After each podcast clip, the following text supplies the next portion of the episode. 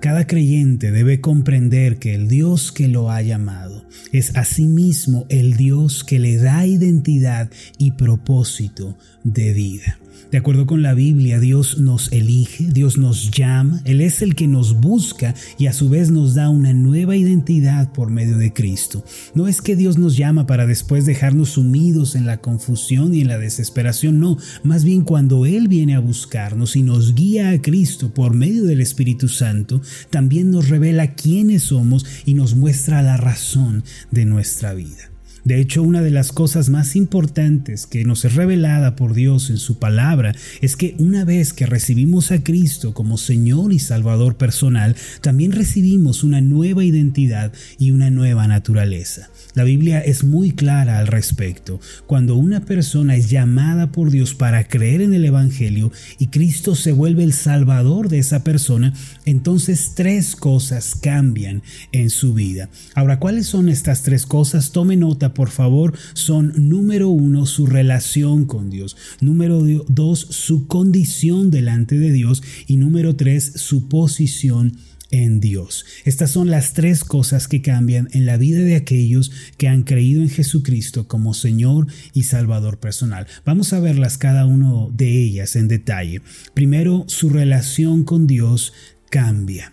La Biblia nos enseña que por naturaleza los seres humanos son enemigos de Dios porque viven en contra de su voluntad y de su gobierno. Por esta razón encontramos tantas veces en la Biblia el concepto de los enemigos de Dios o los adversarios de Dios. Por ejemplo, el Salmo 92, versículo 9, dice de la siguiente manera, porque he aquí tus enemigos, oh Jehová, porque he aquí perecerán tus enemigos, serán esparcidos todos los que hacen maldad. También el Salmo 68, versos 1 y 2 declara lo siguiente, levántese Dios, sean esparcidos sus enemigos y huyan de su presencia los que le aborrecen.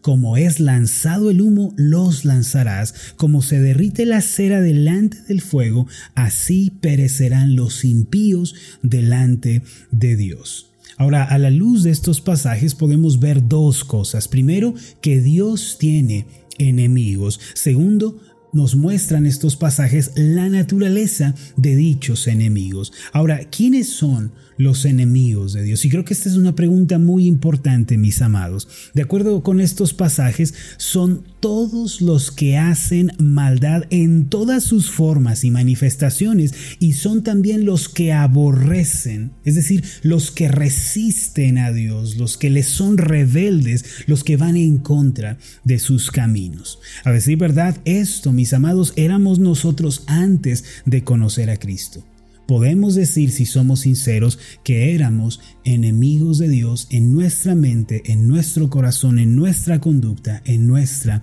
naturaleza.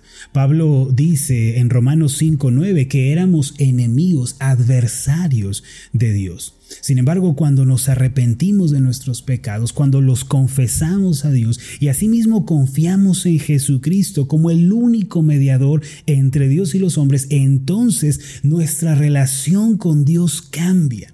Mire, la palabra de Dios en 2 de Corintios 5:18 nos dice lo siguiente, y todo esto proviene de Dios, quien nos reconcilió consigo mismo por Cristo y nos dio el ministerio de la reconciliación. ¿Qué dice la palabra? Que en Cristo nuestra relación con Dios, que estaba quebrantada por el pecado, ha cambiado a una relación reconciliada. Ahora ya no somos enemigos, estamos reconciliados con Dios. Si usted ha creído en Cristo, mi querido hermano, mi querida hermana, su relación con Dios ha cambiado. Ha pasado de ser enemigo de Dios a ser amigo de Dios. En segundo lugar, la Biblia nos enseña que los que creen en Cristo han cambiado no solo su relación con Dios, sino también su condición delante de Él.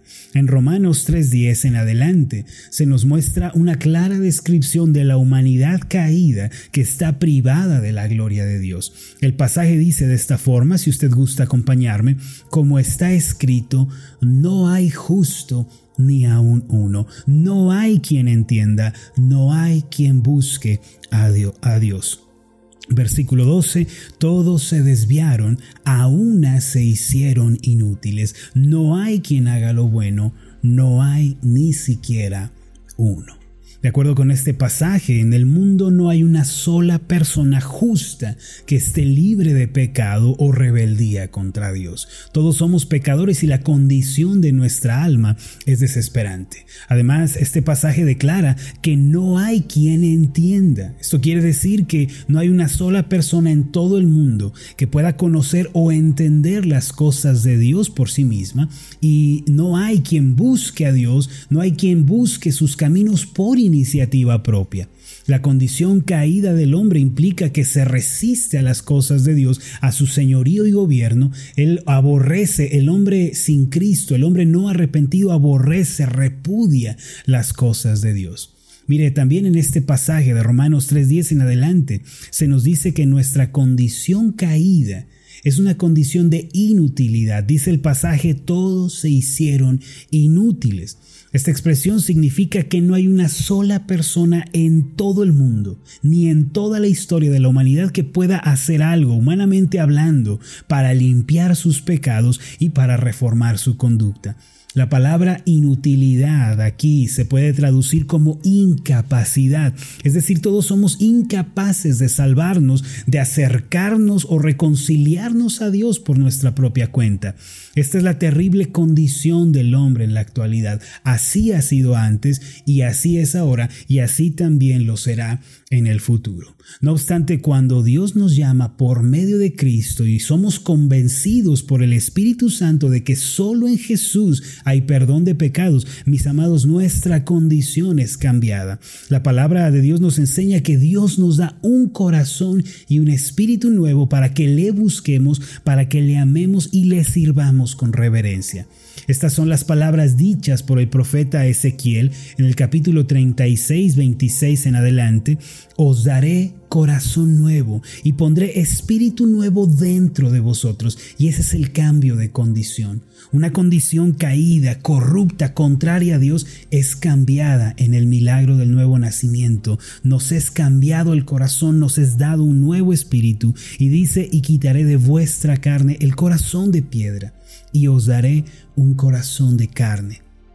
Pondré dentro de vosotros mi espíritu y haré que andéis en mis estatutos, no por obligación, no por temor, sino amable y felizmente en sus estatutos, y guardéis mis preceptos y los pongáis por obra.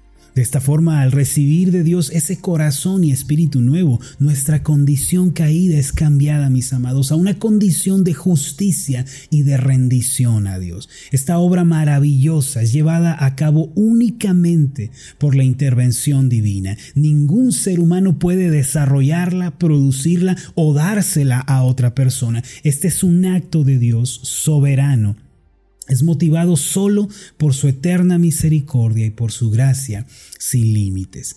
En tercer lugar, la Biblia nos enseña que aquellos que reciben a Cristo como Señor y Salvador personal, ellos reciben el regalo de una nueva posición delante de Dios. No solo su relación y su condición son cambiadas, sino también, en tercer lugar, su posición para hablar de la nueva posición que ahora tenemos en Cristo, quiero mencionar una historia que leí hace algunos años.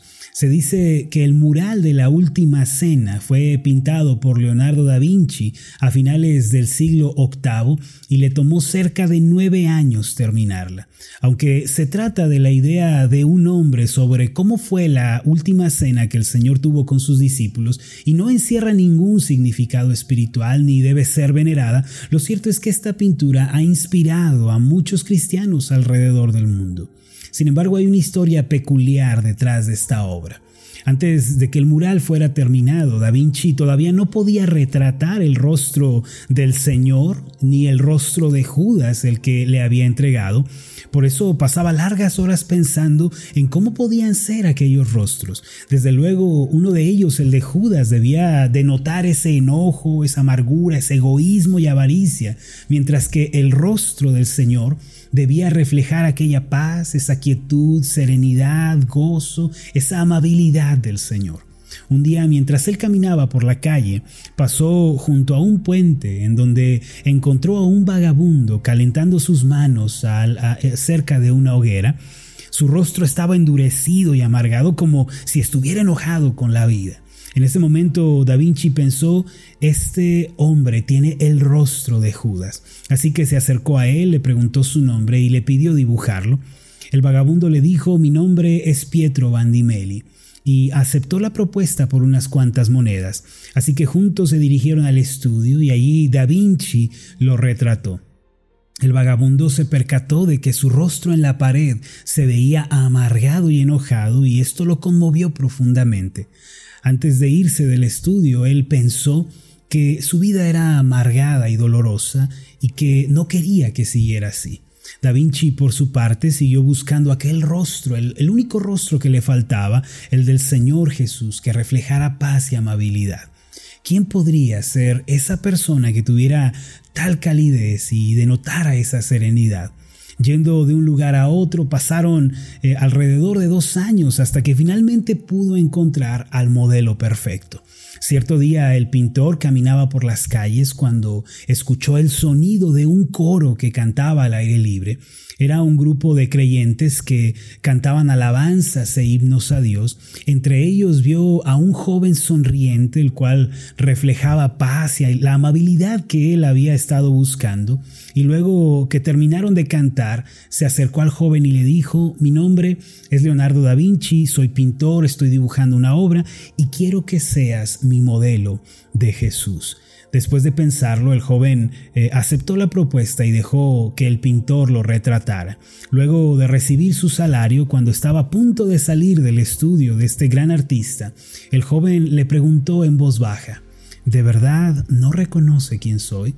Da Vinci le respondió, discúlpame mucho, no tengo idea, ¿te conozco de algún lugar?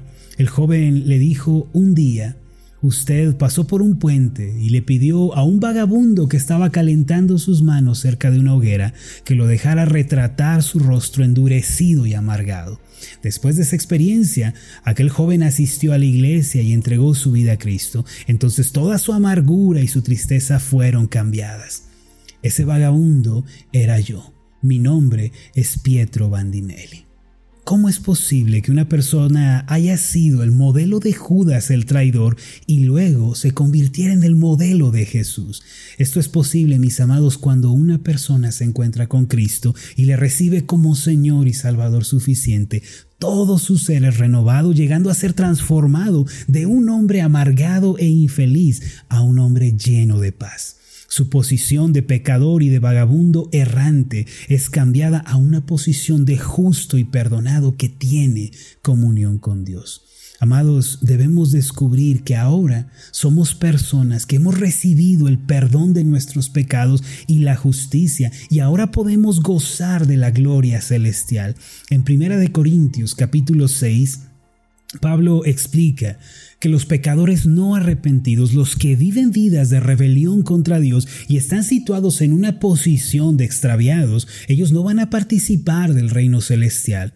Sin embargo, en el versículo 11 se puede leer lo siguiente, y esto erais algunos mas ya habéis sido lavados, ya habéis sido justificados, ya habéis sido santificados en el nombre del Señor Jesús y por el Espíritu de nuestro Dios. Mire la tremenda bendición que aquí se encuentra. Y esto erais algunos. Nuestra posición era de pecadores, errantes vagabundos, y esto éramos algunos, pero ya hemos sido lavados, ya hemos sido santificados, justificados en el nombre del Señor Jesús y por la obra del Espíritu Santo de Dios. Amados, gracias a la obra de Cristo en la cruz recibimos perdón de pecados y nos hemos desligado del mundo para siempre, recibiendo el regalo de la justicia de Dios en Cristo. Ahora, ¿Qué es esta justicia tan mencionada en la Biblia? La justicia de Dios se refiere a su rectitud, la santidad y la perfección moral de Dios, algo que nosotros no tenemos y no podemos producir humanamente, pues somos pecadores. Nosotros antes de conocer a Cristo éramos indignos pecadores que vagábamos por el mundo, gente que estaba perdida, pero al creer en el Evangelio Dios nos da su justicia, es decir, nos declara rectos y justos nos declara limpios, santos delante de Él. Romanos 5.1 encierra toda esta verdad.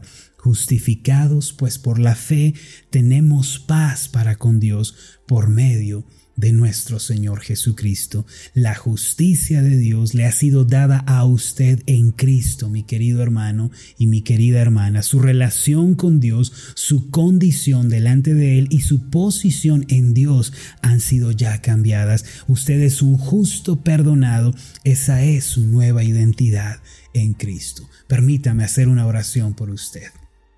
Amado Dios y Padre Celestial, gracias porque tenemos una nueva identidad en Cristo. Es verdad que antes éramos enemigos, éramos adversarios, nos resistíamos a tu voluntad, pero por la operación del Espíritu Santo en nuestros corazones hemos sido convertidos en hijos tuyos y ahora te amamos. Podemos decir que nuestra relación cambió. Nuestra condición era de hombres perdidos, extraviados, éramos una generación caída y desesperada, pero en Cristo hemos recibido un corazón y un espíritu nuevo. Y además nuestra posición ha sido cambiada. Ya no somos aquellos pecadores apartados, endurecidos, sino que ahora estamos delante de ti. Somos justos que han sido perdonados, declarados limpios y santos ante tus ojos. Padre, gracias por esta maravilla de maravillas en Cristo. Que hoy abracemos esta identidad y podamos vivir en ella. En el nombre de Jesús. Amén y amén.